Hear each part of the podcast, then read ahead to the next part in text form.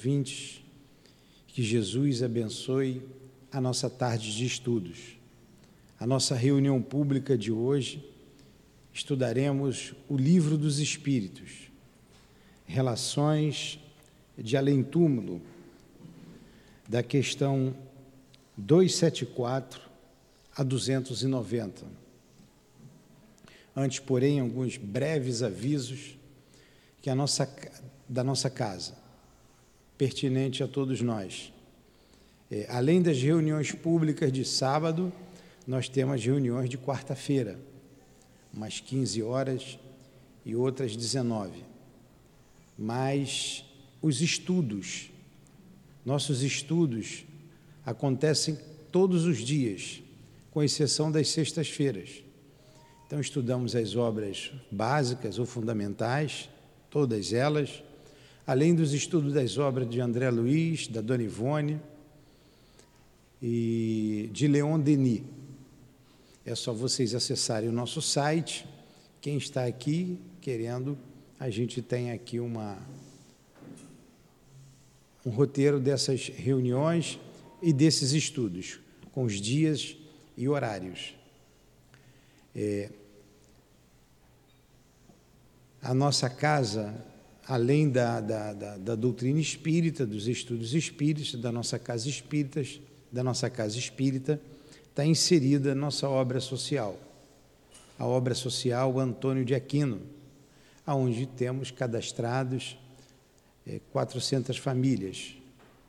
E precisamos sempre de ajuda para essas famílias, doação de mantimentos, arroz, feijão, tá estamos sempre precisando, óleo, leite, principalmente leite. Quem puder nos ajudar com as suas doações, é, essas doações serão sempre muito bem-vindas. Então, hoje, a gente vai ler o Evangelho para a harmonização da reunião. A Helena de Fátima nossa amiga lá do Centro Espírita Leon Denis, amiga de muitos anos, né? nos conhecemos. É a Helena de Fátima, não vou revelar a idade dela, não, mas ela vai ficar com vergonha. Pode falar, Helena? Ela me pegou no colo. Ela me pegou no colo. É verdade. Então, a gente se conhece há muito tempo. Vocês verem aí quantos anos tem isso aí, né? E hoje é uma satisfação ela estar tá aqui na casa do nosso querido irmão Altivo Panfiro, que foi o presidente do CELD durante muitos anos, um querido e grande amigo. Então nós vamos para a leitura do Evangelho, em seguida faremos a prece, né, leremos algumas questões e daremos a palavra à nossa querida Helena de Fátima.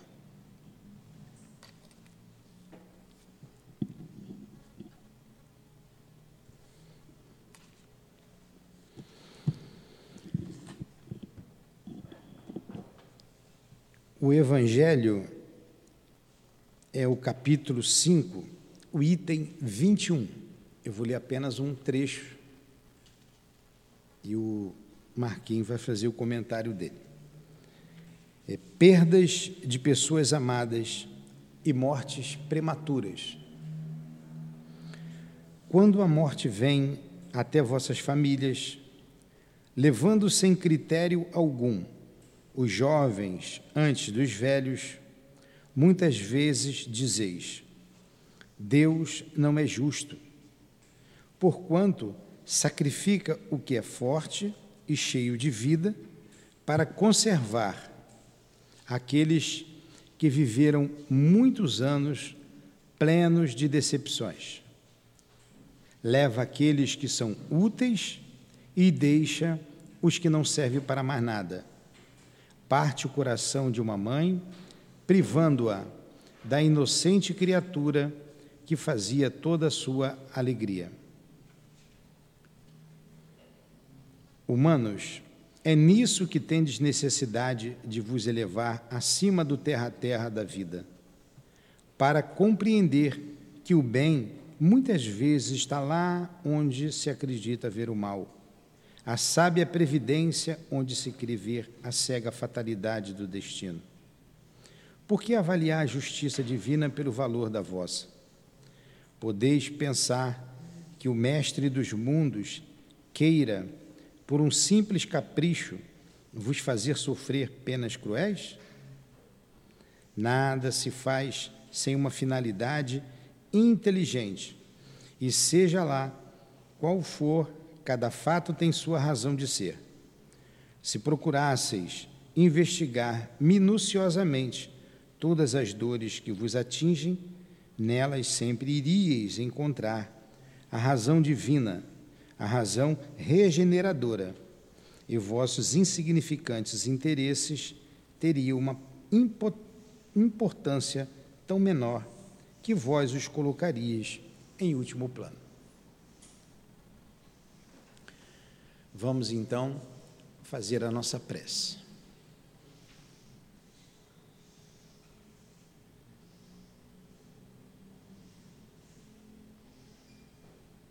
Senta.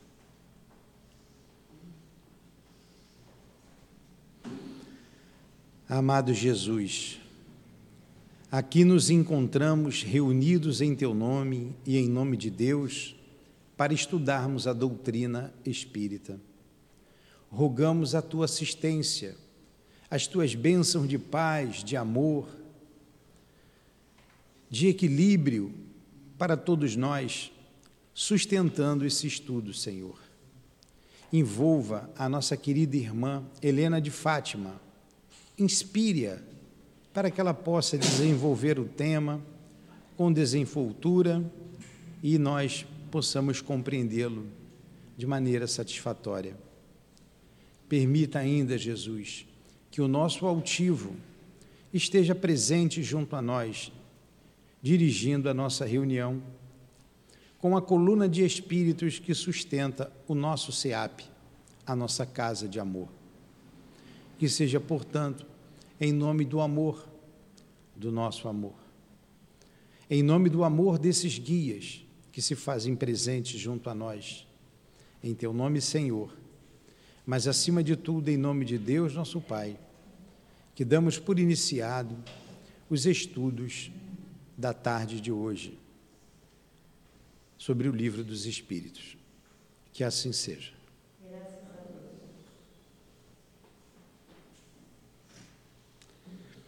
Então vamos às nossas questões. Eu vou ler algumas e passo a palavra para Helena de Fátima. Você tem preferência que eu leia alguma, Helena? A primeira. Ah. 284. Tá, 284 depois. Então vamos lá. Relações de além-túmulo.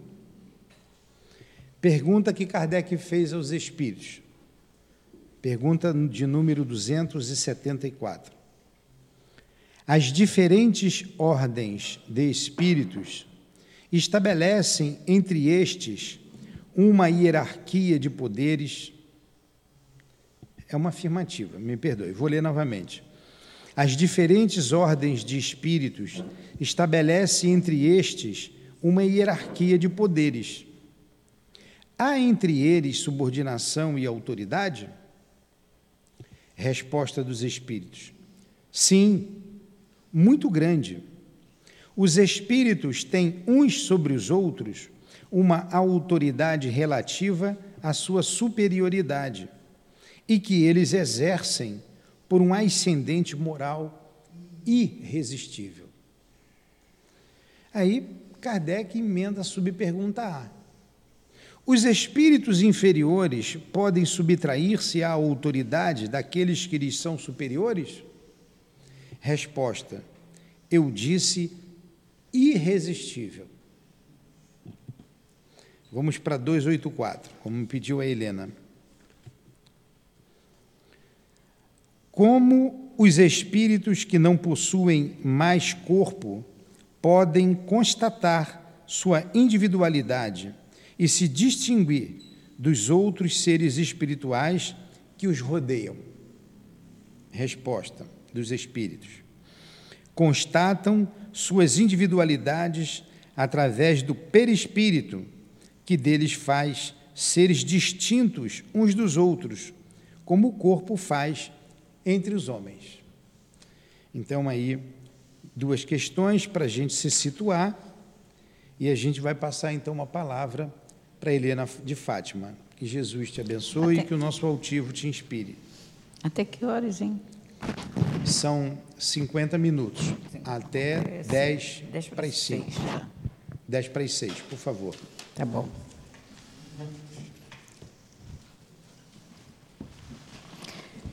Que o Senhor Jesus nos abençoe. Eu estou aqui de frente para a evangelização e o, e o Milton fez uma gracinha, né? de que eu peguei ele no colo, mas ele não está muito errado, não. Não peguei no colo, não, porque ele era bem grandinho. Mas a gente vê os jovens assim, na vida de convivência. Eu era empregada doméstica da, da tia dele. Então, ela tinha três filhas, lembra? E ele teve um período que nós moramos na casa da mãe dele, lembra daquele período? E foi assim que eu conheci ele, andando correndo no quintal, trabalhando nas árvores. E eu lá trabalhando, tá, gente? Eu lá ralando, tá? Então tá. e a gente viu os jovens por aí. Quem diria que um dia nós íamos nos encontrar na mesma casa? Muito interessante isso, né? Com a mesma orientação, com a mesma, com a mesma disciplina, a mesma metodologia.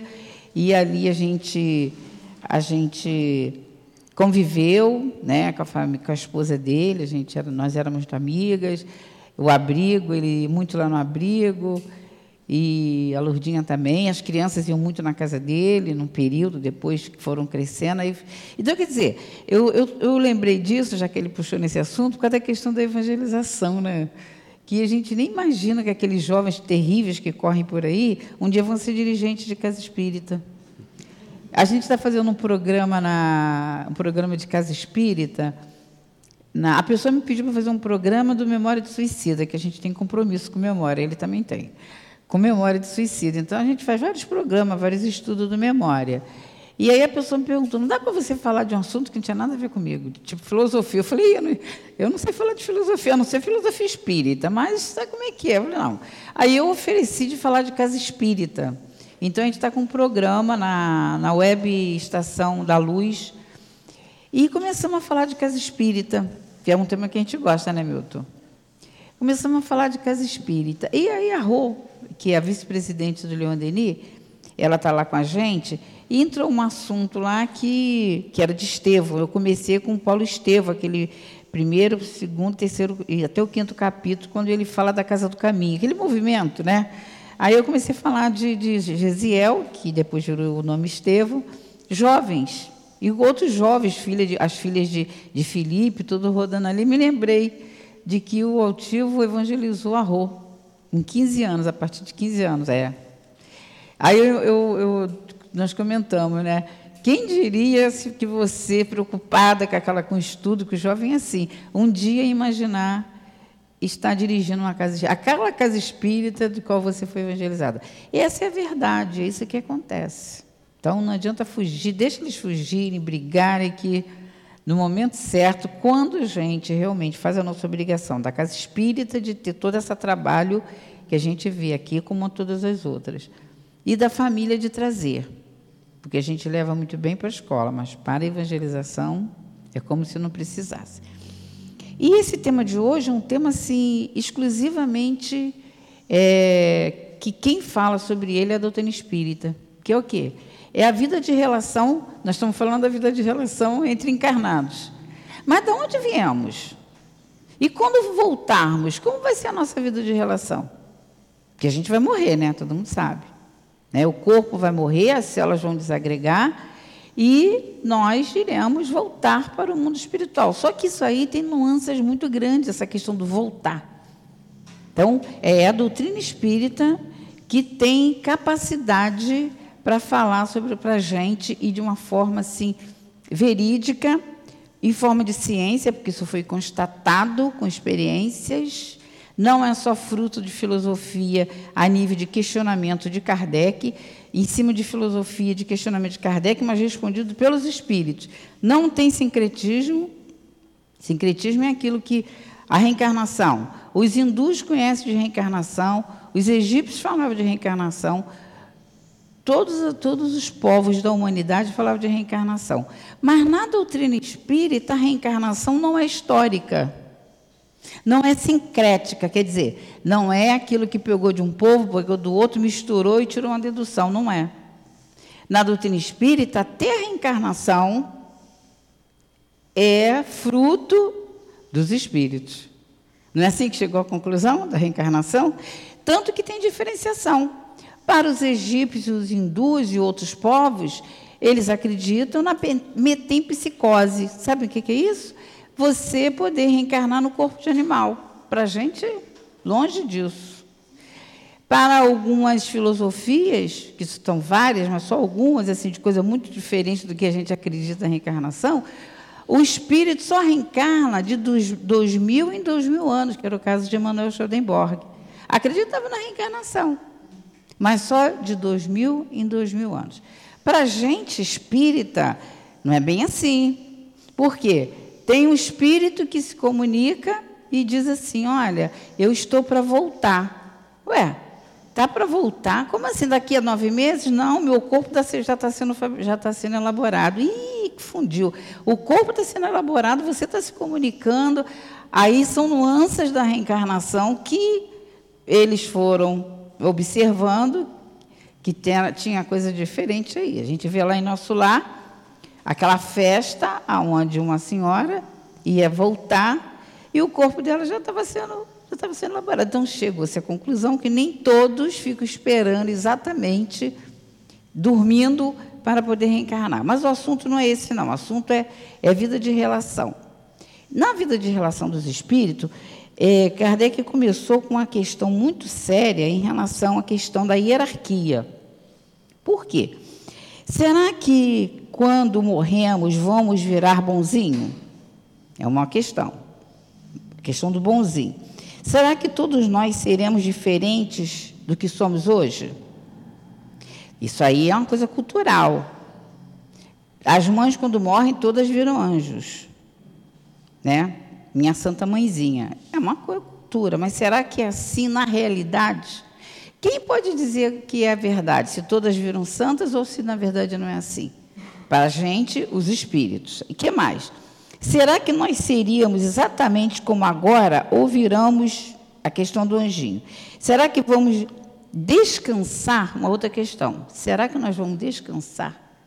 Ah, meu Deus, estou doida para morrer, para sair dessa vida. Muita coisa, muito problema, muito cansaço, muito trabalho. Na filosofia espírita, trabalho faz parte da lei, da lei divina e natural. Então, o trabalho, ele faz parte da estrutura do espírito.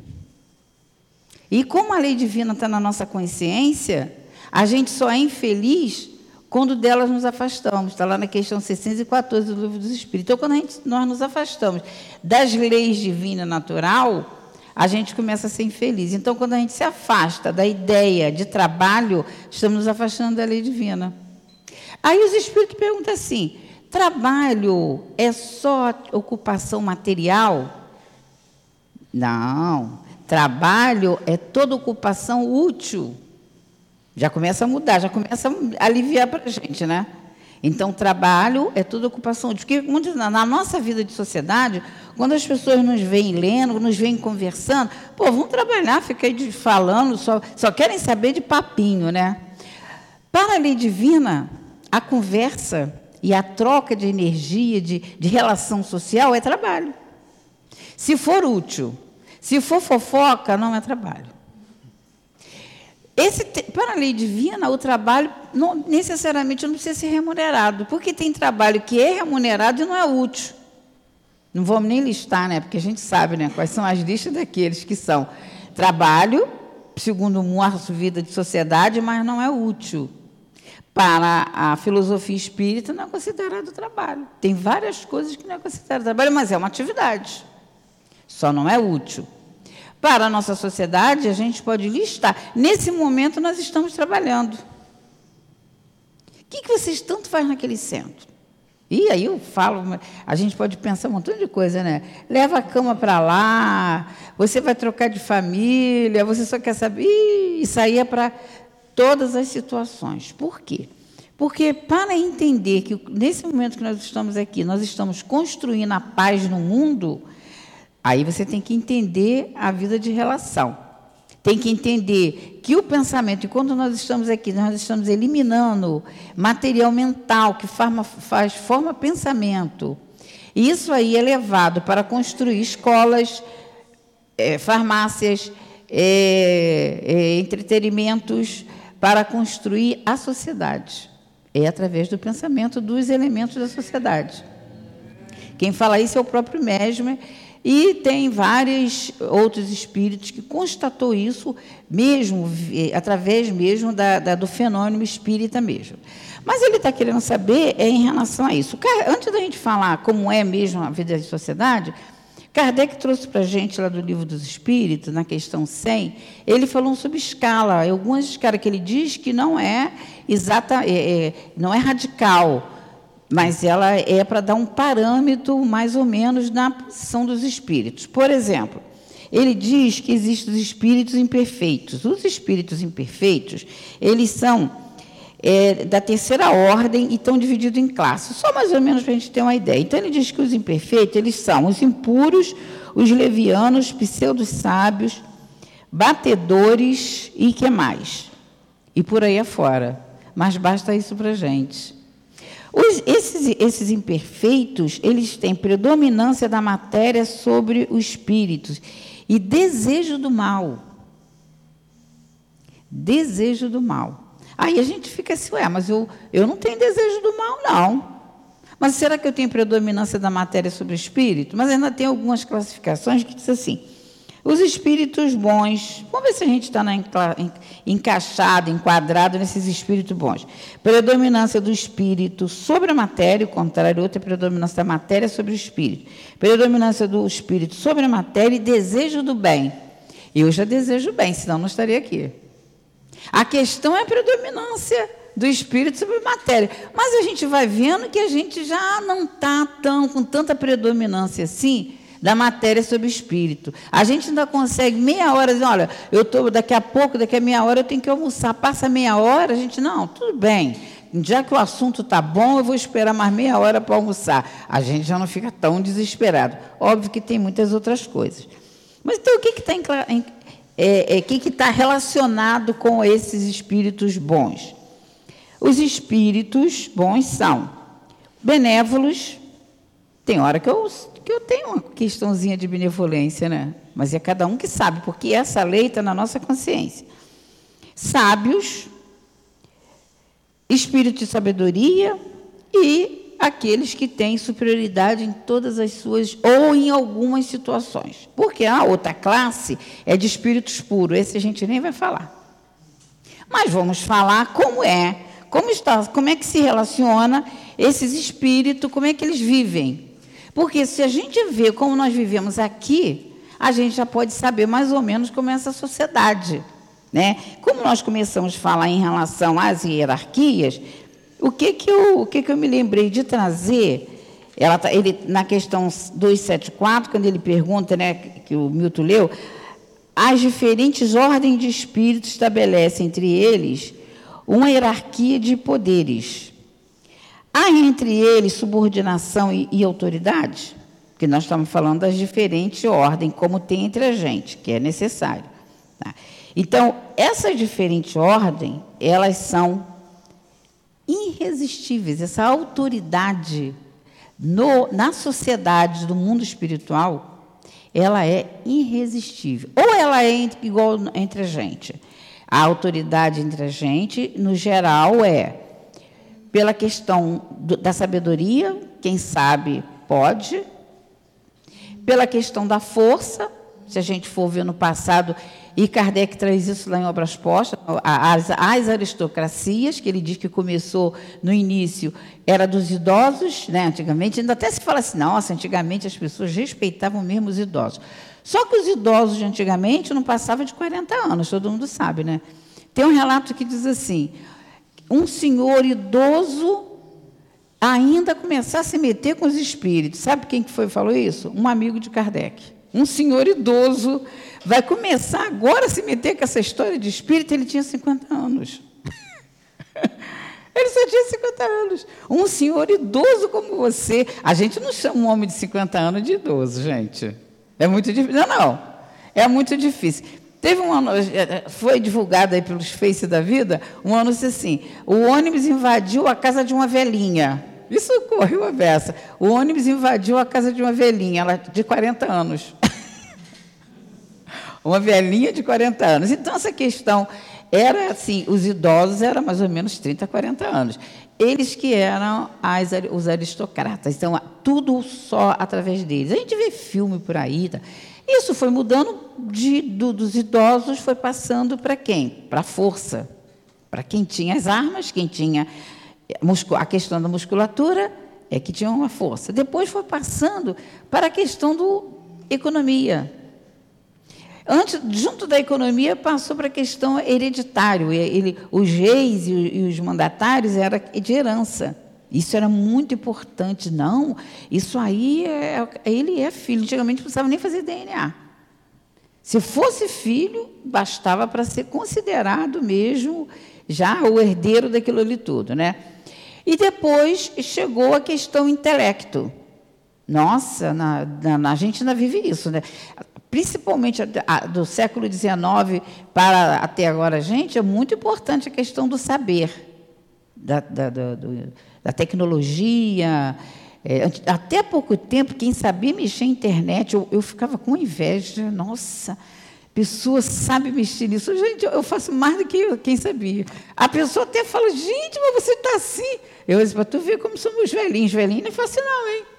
Não mexe com o velhinho de hoje em dia, não, que a gente está mexendo na internet, está fazendo coisa que antigamente só pessoas muito inteligentes faziam. Kardec diz que no futuro seria é, o intelecto moral. Então, nós estamos encaminhando para isso. Já não tem mais tanto valor, tantos diplomas que você tem, não. E eu, quando chega um doutor, um juiz, as pessoas já não ficam mais. Ah, Sabe por quê? Se ele for mau caráter, então, nem se dão mais tanta confiança assim, como no passado o, o, a, o, o grau de, de, de, formatura se dava. Então, nós já estamos nos, nos encaminhando para isso. Essa, essa, essa diferença, essas ordens, a diferença entre essas ordens, como é no mundo espiritual irresistível pela moral, já está chegando aqui. Mas como que a gente sabe? Como é que a gente pode saber que é assim? Bom, a gente sabe várias obras, mas uma que foi assim consagrada. É óbvio que antes desse livro já tinha é, Ana Prado, Zilda Gama, mas o que ficou mesmo consagrado para a gente, se a gente fala, já viu até filme de Hollywood, é o nosso lar, né? Então, o nosso lar, ele tem uma hierarquia. Está pensando que lá todo mundo chega mandando, vou chegar ali, ah, meu, tu faz assim, não é assim não tem regras e, e, normas a serem cumpridas. E se você não colocar regras e normas no local que você tem a responsabilidade, você ainda será cobrado. Ah, mas eles chegaram aqui, fizeram de um jeito, fizeram. Bom, eles não sabem, mas você sabe. É o que acontece lá. Então, lá tem um governador, a cidade nosso lar está constituída dessa forma: um governador, seis ministérios, e para cada ministério, doze ministros. Então formam o quê? 72 funcionários da administração. Só que lá tem, lógico que a gente não vai falar detalhes, né, porque é muito lindo, bonito, mas não dá tempo. Lá tem, tem oficinas, mas essas oficinas têm funcionário? Tem, mais de 100 mil funcionários. Na época, na, a gente está vendo quando foi relatado, antes de 1950 que ele saiu. Então, ele tinha mais. Na época, 100 mil funcionários era coisa para caramba, imagine agora. Então, o que, que esses funcionários fazem? O que, que eles produzem lá? Sucos, vestimentas e utensílios. Ué, mas lá no livro dos médios, na, no Laboratório do Mundo Invisível, tem uma dissertação maravilhosa que São Luís vai dizendo para a gente, nas, com as perguntas de Kardec, que os espíritos podem ficar, fabricar a própria roupa. Aí o que, que São Luís fala? Se eles souberem. Mas não é assim entre gente. Eu adoro moda, mas eu não sei fazer. Tem gente que adora comer comidas diferentes. Tem umas que aprende a fazer, tem outras que não. E tudo é assim, ué. Então, se ele pode, você pode, São Luís vem, vem falando sobre isso, você pode fabricar a própria medicação. Você eh, lembra na questão 284 que pergunta como é que os espíritos são identificados no mundo espiritual? Pelo perispírito, é a nossa identidade. Perdeu o corpo físico, desagregou as células, o espírito que é ah, o segundo, ou a segunda, a casa, a casa primeira do, do, do espírito, o perispírito. Esse perispírito é formado de fluido cósmico universal. Esse fluido cósmico universal é o hálito divino. Imagina um hálito divino que permeia todo o universo. E, então os espíritos dizem que você, da mesma forma que você manipula com as mãos os fluidos lá, eh, os gases, as substâncias nos laboratórios, o fruto cósmico universal, você manipula ele pelo pensamento. Da mesma forma que vocês estão me ouvindo, cada possibilidade do ar eleva o som até cada um, o, o, pensamento, o veículo dele é o fluido cósmico universal, só que rastreia o universo. Se você acreditar nas habitações de outro planeta, você vai jogar o teu pensamento até lá, mas você precisa saber. Então, quando ele fala que você pode tirar do seu perispírito e fabricar medicação e alimentos, ele fala isso. Só que você tem que aprender, porque entre a gente, a gente até sabe formular um produto com o outro, mas a gente ainda vai na farmácia comprar, não vai? Entre a gente, a gente utiliza cada vez mais as, a, a, a, os eletrônicos para facilitar a vida. E lá a gente encontra também muito, o que mais tem na espiritualidade, na comunidade dos espíritos, são máquinas. No mecanismo da mediunidade tem psicoscópio. É um aparelho aonde a pessoa chega perto da, do, do, do, dos trabalhadores, não precisa nem ser o benfeitor, dos trabalhadores, que todos usam esses aparelhos. Então não precisa perguntar, vou fazer uma anamnese de você. Fala para mim, o que, que você quer? Tá, tá, tá, tá, tá, anamnese, né? Tem gente que, por questão anímica, já sabe que o outro está mentindo. Tem a percepção, que também os espíritos têm a questão anímica. Porém, se eles fossem ficar usando essa questão anímica o tempo todo, se desgasta muito matéria mental. Então, o que, que eles usam? Máquinas. O que, que a gente usa? A gente, hoje em dia, não faz mais anamnese como antigamente. Eu, a gente tem é, instituição que atende a pessoa com deficiência. Então, era, a menina ficava escrevendo Aí eu estou vendo que ela está, ah, dona Helena, eu estou acabando aqui na amnésia. Eu chamo lá de Daniel Cristóvão. Eu estou acabando na amnésia. Dali a dois minutos a ficha veio. Eu falei, nossa, mas foi rápido. Ela, não, a gente não faz mais assim, não. A gente envia um link, sabe a questão do link? Envia um link. Eu falei, mas se a pessoa não tiver? Acho que tanta gente que não tem. Tá bom, então eu vou te mostrar como a gente faz. Então, ele já tem uma, uma, todas umas possibilidades, sabe de qual? Ela fala e vai aparecendo escrito lá na, no aparelho, lá no Daniel Cristóvão. Eu falei, ah, gente, eu não suporto digitar. Ela, então, eu vou ensinar a senhora a fazer qualquer palestra, qualquer material, só falando e vai aparecendo. Agora, todo mundo usa. Mas no início eu fiquei boba. Então, não temos aquela trabalheira para anamnese, não. No, no, no, no, Memória do Suicida, na, na tirada deles do, do Vale do Suicida para penetrar no Maria de Nazaré, no hospital, né? E, e, num departamento lá, eles são inscritos, tem que fazer uma ficha. Só que a ficha de lá é um aparelho. Esse aparelho é assim: é, ele registra o, o, a imagem, ele registra o, a fala e registra o pensamento do espírito. A gente ainda não tem aparelho que registre o pensamento, não, né? mas vai ter. Então, tem espírito que não consegue nem pensar, então o pensamento dele sai todo troncho. Ernesto Bozano, num livro chamado Pensamento e Vontade, ele diz que quando a gente pensa, pensa assim, pensamento de ódio, sabe quando a gente está com uma raiva danada do vizinho, que a gente quer pular na jugular do vizinho?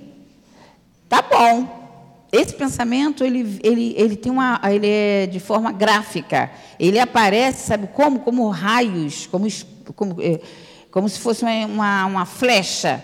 Só que essa flecha vai e pode não alcançar a pessoa mas ela vai ter que voltar né? Por causa da lei de causa e efeito. Aí ela volta para você.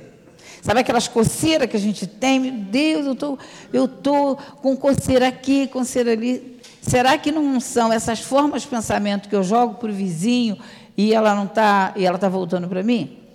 Lá não tem essas possibilidades, porque já é o perispírito, já mostra, na verdade, na verdade, quem você é. Então, esses, esses, essa organização que é feita, esses ministérios, então é, é o Ministério da Regeneração, são seis ministérios: da regeneração, do auxílio, da comunicação, do esclarecimento, da elevação, da união divina o Clarence, aquele Clarence que a gente tanto conhece, ele é ligado, aos quatro primeiros são ligados ao planeta Terra, mais a, a, a população encarnada. Só os dois últimos que são ligados à parte mais superior, que é, é o de elevação e a união divina. Todo mundo sabe, viu até no, no filme ah, o Rio Azul, não viu? Lembra? Da onde vem esse Rio Azul? Lá da União Divina. Lá, eles mais. Sabe a água magnetizada? Vocês tomam água fluidificada? Lógico, né? Não tomam? Essa água fluidificada, aquilo ali é remédio, que a gente bebe como se fosse para matar água. Não, tem que pensar, tem que, tem que, tem que dizer, para que, que eu quero? Eu estou com qual o problema que eu estou? Problema de fígado, estômago, eu estou com problema moral, ele vai servir também. Então, eu vou ser agente da transformação daquelas moléculas que estão ali. Aí eu bebo água. É isso que na união divina faz com a água. Ali também para eles é alimentação. Porém, eles tiveram um problema danado de, de, de, de briga por causa de alimentos. Teve um período que assim que as pessoas chegassem, chegavam no, que os espíritos chegavam na, era recolhido e quem chegava até o, o nosso lar, eles eram servidos para eles é, alimentos mesmo, não tinha fábrica lá, aquela que eu falei que fabrica o, o, os alimentos. Que alimentos são esses? No Ministérios os ministérios e suas alimentações. No Ministério de Regeneração e de Auxílio são servidos verduras, cereais, frutas e, sucos. Do de comunicação e esclarecimentos, frutos e sucos. Do Ministério da Elevação, apenas concentrados fluídicos. Sabe aquela piada que a gente fala? Ah, estava querendo viver de fluido, né? Mas vamos nos preparando para isso, tá? Porque senão eu chego numa comunidade aonde já tem a predominância do espírito sobre a matéria, aí eu fico querendo comer carne, eu fico querendo comer comidas pesadas. E não vai ser servido. Teve esse período que todo mundo eh, recebia concentrações mais densas, para como se fosse para o corpo físico, e teve uma revolta. Revolta mesmo, de briga, tá? Poxa, mas eles são tão bonzinhos, os ministros, né? Vai passar a mão na cabeça, vai só conversar. Olha a hierarquia, sabe o que, que eles fizeram? Chamaram uma outra colônia chamada Alvorada Nova, que é mais antiga do que o nosso lá, que fica na, na região de São Paulo e o Rio de Janeiro, e a nosso lá na região do Rio de Janeiro. Chamaram técnicos, especialistas no assunto, eles vieram como se fosse assim: vamos trazer aqui uma pessoa para falar um assunto específico. Gente, vai ter um, uma palestra extra de um assunto tal. Aí veio aqueles técnicos, foi explicou e mostrou. Mesmo assim, alguns rebeldes ficaram renitentes na rebeldia. O que, que foi feito com eles? Foram presos no calabouços. Foram só, só isso. Só isso. E era irresistível. Não tinha como reclamar, não tinha como dar parte, não tinha conselho tutelar para reclamar, não. Hoje em dia não pode nem dar palmada no filho, né? A criatura rebelde pra caramba, e você, se não tiver cuidado, você não pode fazer nada, mas ele pode fazer tudo. Ou outras questões, né?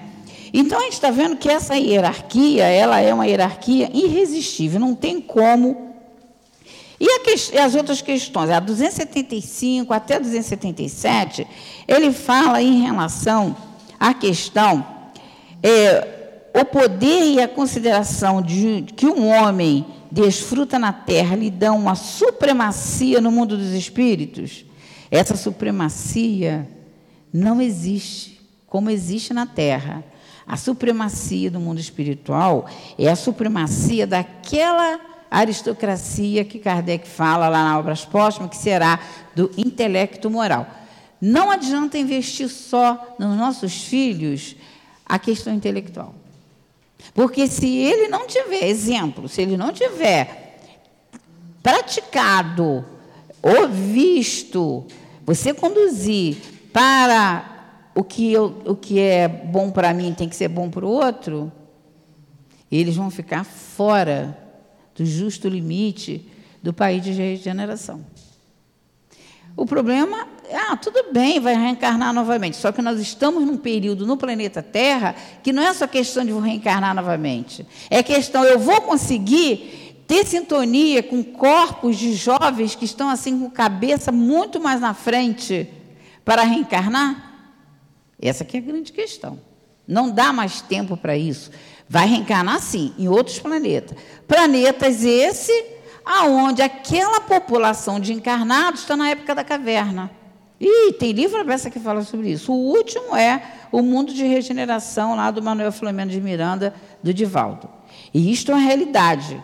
Os espíritos que estão envolvidos nessa questão é Eurípides Massanufo, é, José de Spinelli, são todos espíritos que têm, que, que conduzem, que movimentam a questão é, do, da, do progresso do planeta. Já se alguém mandou aí no, na internet, não sei qual desses meios, dizendo assim, mostrando que o fulano, uma pessoa que fez uma palestra na ONU. Não, mas a pessoa fez uma palestra na ONU.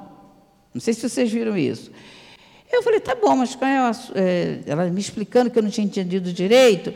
Ela quer que o fulano de tal, um outro personagem aqui brasileiro, era a reencarnação de Dom Pedro II. Eu falei, olha, a pessoa pode fazer uma palestra na ONU, mas que ela não entende de doutrina espírita, eu estou achando que não. Sabe por quê? Minimamente tem que saber quem foi Dom Pedro II. Por quê? Você não vira anjinho depois que desencarna, né? E nem demônio. Essa que é a grande questão. Não vira. Então tem que primeiro saber qual é a postura. Ah, só porque era inteligente? Não. Postura moral postura de progresso. Então, em tudo é assim. Por mais que você saiba muito sobre as ciências do mundo, ela não vale tanto quando chega no mundo espiritual. O que, que aconteceu com André Luiz? Quando ele chegou no mundo espiritual? Como é que ele foi recebido? Qual é a escala que ele estava? Ele era, foi considerado né? Eu tenho. Ah, tá bom. Agora que eu vi o relógio ali. É bom, né, quando o relógio está assim em frente, né? Quando vai fazer palestra que eu não vejo o relógio em frente, eu nunca lembro de botar aqui o telefone, nunca está. É terrível. Assim é muito bom. Olha a organização. No mundo espiritual também é assim. Nada fora de uma. É, foge de uma ordem, de uma disciplina. Tem gente, por exemplo, que acha chato. Por quê? Gosta das coisas mais distintas de conservação. A gente tem que ter muito cuidado com isso. Por que, que eu gosto mais das coisas bagunçadas? Para que para o mundo, às vezes, não é bagunçado. Só não tem essa, essa, essa, esse formato formal, formato formal, repetir, né? Mas é, porque tem momento de informalidade e tem momento de formalidade. Você vai para o hospital, você quer tudo formal para te operar. Você não quer chegar, que o médico chegue a hora que ele quer, dá, que, ah, vai substituir o, o, quem vai te operar, o, o, faxineiro. Não, ele não é especializado naquilo ali. Porém, tem que estar limpo, porque tem que ter o especialista dessa limpeza lá para limpar. Porque fora disso, dá o quê? Dá prejuízo para a harmonia da, da, da, da, da equipe, a harmonia do grupo social. Então, é isso que a doutrina espírita vem trazendo para a gente. É filho na escola e na evangelização. É você entendendo a ciência do mundo e a ciência transcendental. Como vivem, como que eu vou chegar lá? Bom, o Camilo era um grande literato, considerado gênio da literatura, mas como ele não aguentou porque, porque ficou cego, ele se matou, como ele chegou no mundo espiritual? Leia o Memória de Suicida que vocês vão ver. Camilo era um homem de ciência, era um pai de família. Porém, por que, que ele chegou no mundo espiritual daquela forma? Desorganizado, desestruturado. E, no entanto, ele tinha uma posição social. Então, a gente tem muito o vício, que chega a ser ter um vício, de julgar as coisas pela aparência pela autoridade que você tem na sociedade de títulos e de dinheiro e de aparência física. Então, no mundo espiritual, não tem nada a ver com isso. É isso que a gente vai trazer aqui, por exemplo. Ele estava em que escala? Na escala das, da ordem dos, dos espíritos imperfeitos, como Kardec trouxe lá para a gente. Então, ele, ele foi parar na zona inferior, né? Nessa zona inferior, ele diz que a questão, ele não sabia qual era o tempo e que em tempo ele estava, ele perdeu a noção do tempo, por causa do sofrimento. Já viu quando a gente está com uma dor, um sofrimento? Você perde a noção de tudo, ele não sabe que dia você está, que horas são. Não, não, outra coisa, já viu que o preconceito de cor, de gênero acaba? Na hora da dor, você não quer saber que quem vai te atender, qual é a cor que ela tem. Você não quer saber se aquela pessoa, um dia você teve um problema com ela. Tu precisa que as suas necessidades sejam satisfeitas. Imagine chegando no mundo espiritual. Então ele foi para as zonas umbralinas, porque era de acordo com que ele estava na terra, ele vivia em zona, ele vivia em, é, a gente, ah, aquele lugar é assim. Não, ele vivia em lugar que para o mundo era considerado bom. Mas o problema não é o lugar. O problema é, sabe quando Jesus falou para aquela cura que ele fez do cego de Betsaida? Isso está também na, tá em Marcos e está na Gênesis, no capítulo 18 da Gênesis. A pessoa virou para Jesus e falou: Senhor, conduziu Jesus até o cego que estava sentado. Ele é cego de nascença. Aí Jesus pegou o cego, tirou ele da aldeia, o nome da aldeia era Betsaida, tirou ele da aldeia, passou a mão na vista dele e perguntou: O que, que você está vendo? Aí ele fala: Eu vejo homens que caminham como árvores. É a cura paulatina, né? Ele passou novamente a mão na vista dele e perguntou: Quem vê? Aí ele ficou admirado, porque ele viu tudo, estava admirado. Aí ele falou: Senhor, eu quero te seguir. Jesus falou: Não, senhor. Você volta para sua casa sem entrar na aldeia. Maluquice, né? Se a casa dele era dentro da aldeia, como é que ele ia voltar para casa sem entrar na aldeia? Mas é de casa e é de aldeia que Jesus estava falando? Então a gente vai fazer exercício da predominância do espírito sobre a matéria. Aprender que nada que Jesus ensina é sobre a matéria. Aprender que a casa espírita não vem aqui para. Olha, é, é falácia, vai lá que você vai melhorar, se você quiser. Vai lá que, poxa, a casa espírita ela vai resolver seus problemas. Será? E você, onde fica seu livre-arbítrio? Onde fica a sua individualidade? Onde fica o poder do pensamento?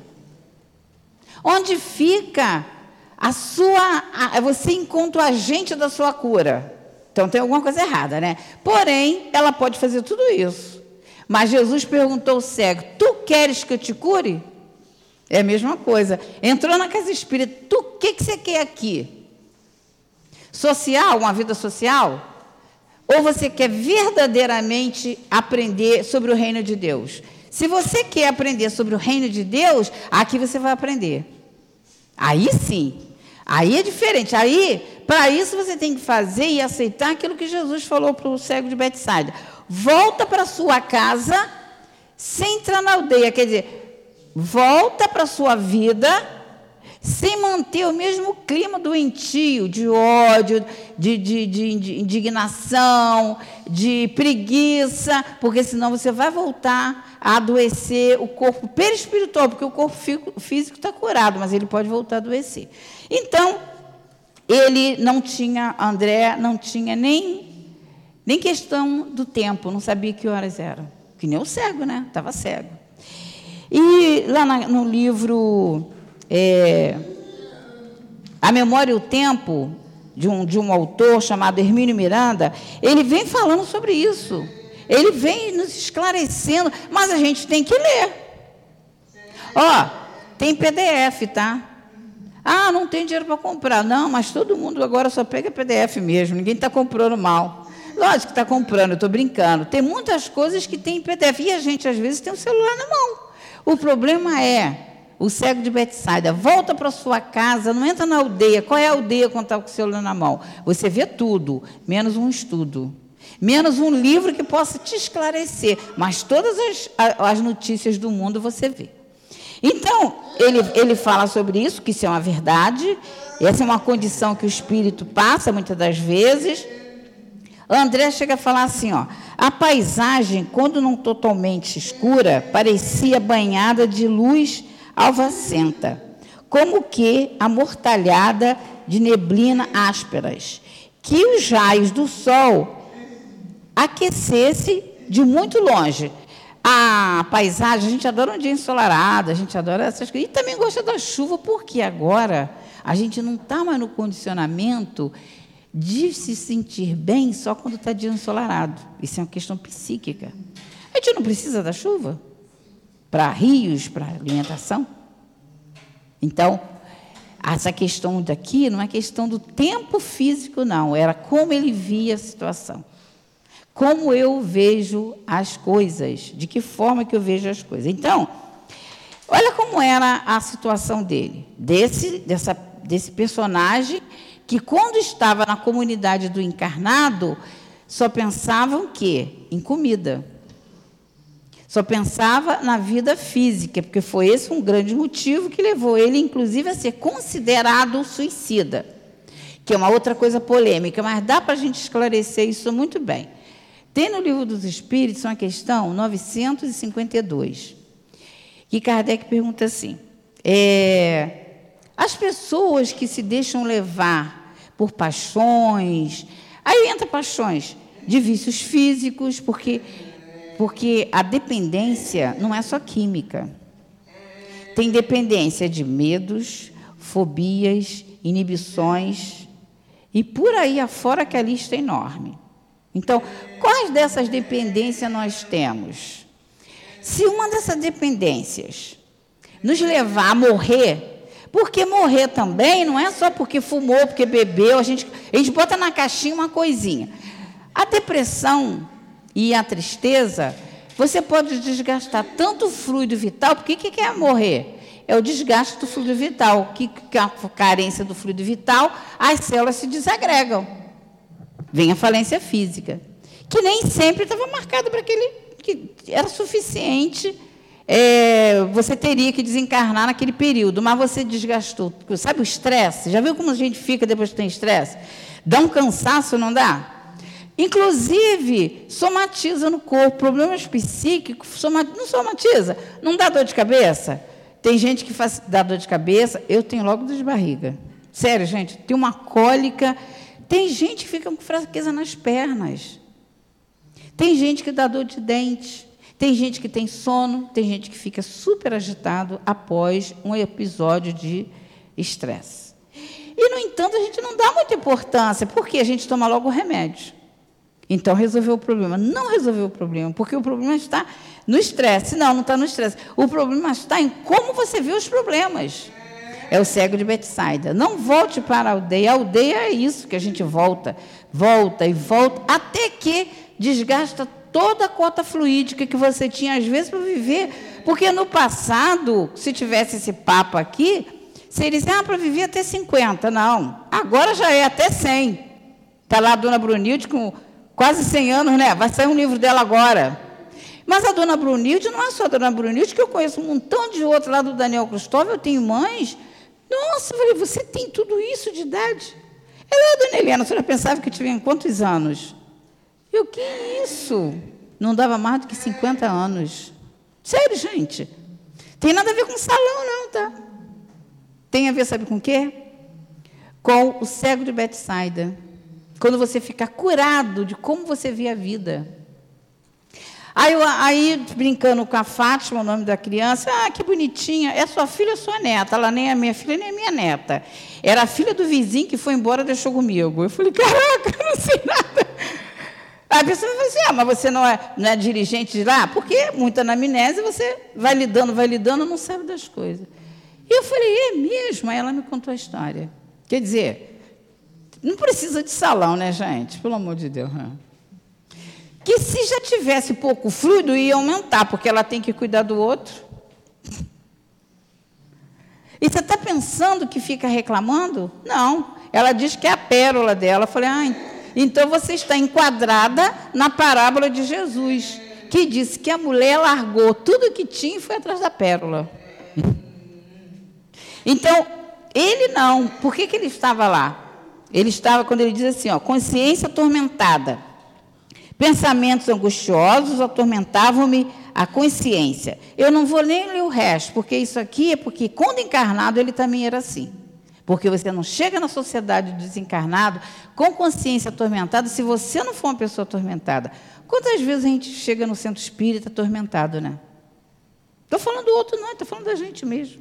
Ai, hoje eu estou precisando tomar um passe, porque. E é, tá bom, ainda estamos bem que a gente vem para a casa espírita, o passe resolve mesmo. Ou não. De qualquer jeito, os espíritos vão depositar, vão, vão, vão manipular fluido em seu favor. O Miguel é do, do daquele livro. Vocês não aguentam mais ouvir falar em livro, né? Mas a doutrina espírita ela é eminentemente educativa. Se não for com livro, a gente sozinho não vai aprender. Por osmose, a gente não aprende. No domínio da mediunidade, um dos benfeitores, chamado Miguel, ele diz o seguinte: sabe a reunião pública? Essa aqui que está acontecendo agora? Sabe o que está acontecendo? Tem, a gente tem noção do que está acontecendo aqui agora? Tem. Ele diz o seguinte: se não tem, vamos ter agora. Ele diz o seguinte: e quando nós estamos aqui, gostando ou não gostando do orador, esquece essa coisa que gosta ou não do orador, pelo amor de Deus, deixa a vida do orador em paz. Larga o anjo da guarda do orador. gostando ou não, se ele estiver passando um conceito doutrinário, um conceito educativo, Sabe o que, que vai acontecer? O tempo que nós estamos ouvindo ele falar, os benfeitores de cada um tá ligando e desligando, ligando conceitos e desligando conceitos inadequados na nossa mente, ajudando essa conexão. Vão na nossa casa, vão verificar as questões espirituais que tem na nossa casa. Só para aí não, vai no nosso vizinho. Procura aquele procura aquele parente que, que apareceu na sua tela mental, porque os espíritos se comunicam por imagem, né? Procura aquele parente, traz ou não, porque tem situação que traz o espírito para ser tratado, trazendo ou não, todos serão beneficiados. Você, seu, sua família e seus vizinhos. Gente, isso aqui é, isso aqui é o que é isso? Que, que informação é essa? Isso é uma revelação. Isto é uma informação que você não tem em qualquer outro lugar que você for. Não tem. Agora, para quê? Para vir ao templo, como dizia Sócrates, eu vejo a população procurando os templos, sabe para quê? Para se consultar com as pitonisas. Vou casar? Vou ganhar dinheiro? Ou vou ganhar as guerras? Então, esse porquê é importante. Porque, porque o André era religioso também. E mesmo assim, por ele ter tido o vício do excesso de comida, ele foi considerado suicida. Na questão 952, os excessos que você sabe que está prejudicando você, você pode ser considerado suicida moral. Ele chama ela, fala essa palavra, suicídio moral. Então a gente tem que ter muito cuidado, que mesmo sendo, então, ele tinha família, mas ele espiritualmente era distanciado. Por causa da postura de quê? Aquela postura exclusivamente de predominância da postura da matéria sobre o espírito. Aí a gente vai finalizando a questão. É, não era criminoso, segundo o mundo, ele vem colocando para a gente, isso está no capítulo 9 mas ele veio trazendo a questão do, do crime pela alimentação. Então vocês podem ir lá no, no capítulo 9 que vem que aparece tudo isso, essa questão em si. Aí ele vem relatando, ele vem, ele vem relatando uma série de questões. É, ele fala, ele fala da questão da vida social, que não dá tempo da gente envolver, mas vamos ver um outro, um outro personagem que também desencarna, mas ele está naquilo que Kardec vem colocando dos bons espíritos. Quem são os bons espíritos? Que tem predominância do espírito sobre a matéria, diferente do outro, que é da matéria sobre o espírito. Então, são os benévolos, os sábios e os de sabedoria. Aí a gente trouxe para a gente ver que espírito seriam esse, a gente traz o desencarne de Leon Denis. O desencarne de Leon Denis, ele relata para a gente que ele desencarnou, eu não vou me alongar, mas ele, ele desencarnou, olha, ele fala assim, ó, desencarnei como um pássaro que acaba de sair do ovo, livre, leve e esperançoso do futuro. Esse é o exemplo que Leon Denis, eu venho é o exemplo que Leon Denis é longo, mas eu resumi. Então ele faz a comparação do que da libertação. Mas para isso, a gente basta a gente procurar saber. Eu tenho certeza que aqui tem vários livros de Leon Denis. Eu tenho certeza que aqui, é, em alguns momentos, as pessoas vêm trazendo a figura de Leon Denis para a gente ver o seguinte: ele tinha algum mando no mundo? Qual era a hierarquia dele no mundo? Ele estudou até o terceiro ano primário. Mas aí você vai vendo como foi a vida dele, como foi o modo que ele se relacionou com as pessoas, como foi o modo que ele viveu. E sabe como ele viveu? Pensando em Deus. Dentro da lei do trabalho, ele tinha uma secretária, porque ele já estava cego, ele estava cego, e a partir do momento que ele ficou cego, um que era considerado um gênio da literatura ficou cego e se matou. O outro, que não era reconhecido no mundo, ficou cego. Como ele fazia antigamente, fazer palestra não é que nem assim, eu chego aqui e faço a palestra, não. Tinha que escrever tudo. E lia. Então, a gente também escreve, a gente aprendeu com ele a escrever, né? mas aí eles tinham que ler, eu tinha que pegar, agora não, a gente não precisa ler. Vocês vão acreditar no que eu estou falando, ou não, né? Não sei. Então ele tinha todas as palestras deles escritas. Quando ele começou a ficar cego, ele pegou tudo aquilo que estava escrito, ele tinha, ele tinha a secretária, a Clarir Bonarra, é Clarir, que Bonar eu não sei se pronúncia assim não. Ela, Claire, né? Claire, Claire, desculpa. É, ela pegava tudo aquilo que ele tinha e organizava e ia falando para ele. E aí ele aprendeu, aí ele aprendeu várias coisas cego é, mais ou menos umas cinco horas antes dele desencarnar, ele falou para ela, Clé, anda logo, prepara logo esse material. Sabe qual era o material? Para mandar para a editora o livro. Hã? Isso mesmo. É um livro que ele, ele era louco para fazer esse livro, mas ele tinha antes os outros, que é sobre os celtas, o mundo invisível e os celtas. Então, é, só, ele, então é porque ele era espírito superior? Será que é isso? Será que é porque ele foi criado por Deus dessa forma? É um ranço que a gente traz das religiões tradicionais, né? Eu nasci assim, eu vou viver assim. Não, não é isso não. É porque ele fez esforços. Ele cumpriu toda uma programação. Ele cumpriu a programação, acima de todas, da lei divina e natural. Muita paz para todos.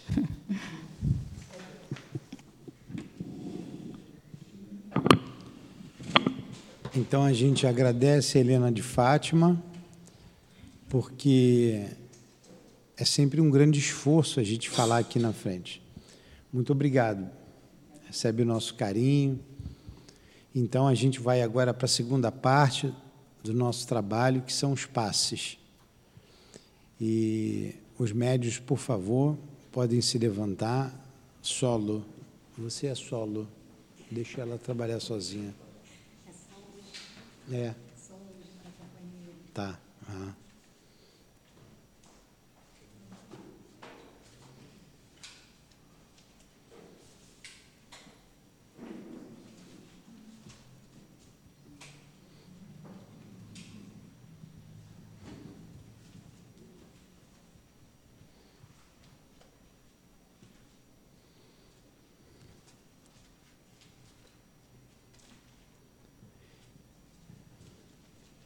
Que Jesus abençoe o nosso momento, o momento do passe, e que permita que os benfeitores espirituais da nossa casa, junto com os médiuns, possam transmitir os eflúvios de amor, de esperança, de paz, de cura a todos que irão receber os passes.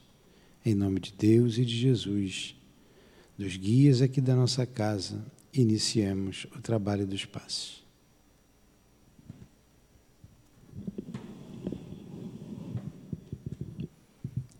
Amados irmãos,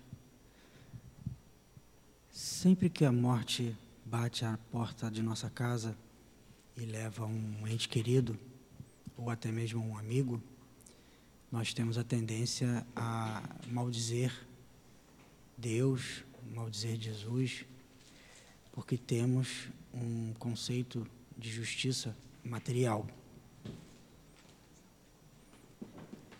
Temos sempre que pensar que os desígnios de Deus não estão ao nosso conhecimento como nós até gostaríamos.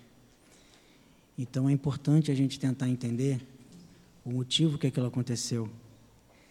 Temos que ter a humildade de perceber que Deus sabe o que faz e que os nossos corações serão sempre cuidados, mesmo quando o nosso familiar, o nosso amigo, nosso filho vai muito cedo, né?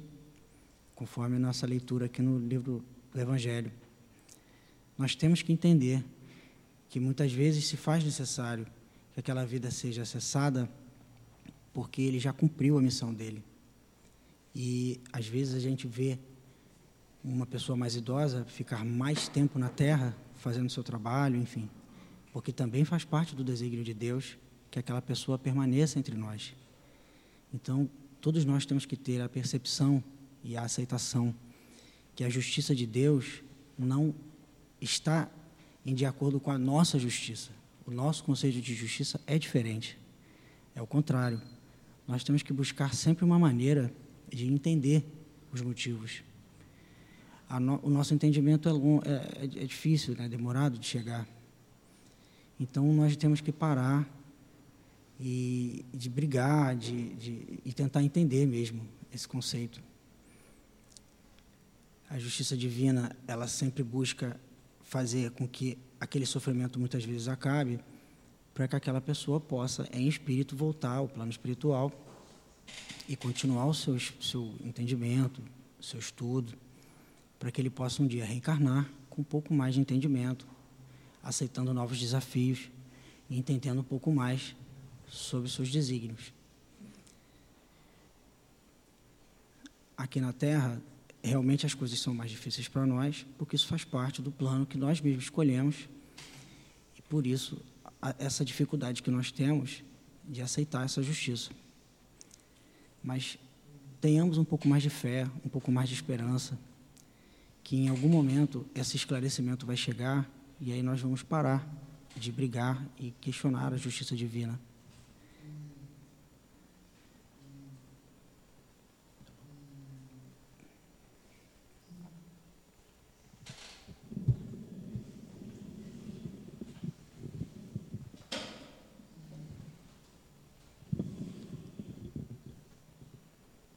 Chegamos então ao fim dos nossos trabalhos. Dirigindo novamente o pensamento a Deus, ao Criador, a Jesus, para agradecer o ensinamento, os estudos desta tarde, os passes, agradecer a vida, o pão que já nos alimentou o pão espiritual que aqui recebemos. Rogamos, Jesus, que envolva sempre a nossa casa em suas bênçãos de amor, de paz, incentivando-nos ao estudo, ao trabalho do bem. Que cada amigo, que cada irmão que aqui chegou possa retornar aos seus lares em paz, em segurança, Jesus. Bem como aqueles que nos ouvem de casa recebam essas mesmas vibrações de amor e carinho que vêm do teu coração generoso. Que seja então em teu nome, Senhor, que seja em nome de Deus, em nome do altivo diretor da nossa casa, dos nossos irmãos, das nossas irmãs queridas, que compõem a coluna de espíritos que dirige o SEAP, em nome do amor, do nosso amor. Mas acima de tudo, em nome do amor do Cristo Jesus e de Deus nosso Pai, que damos por encerrados os estudos e os passos da tarde de hoje. Que assim seja.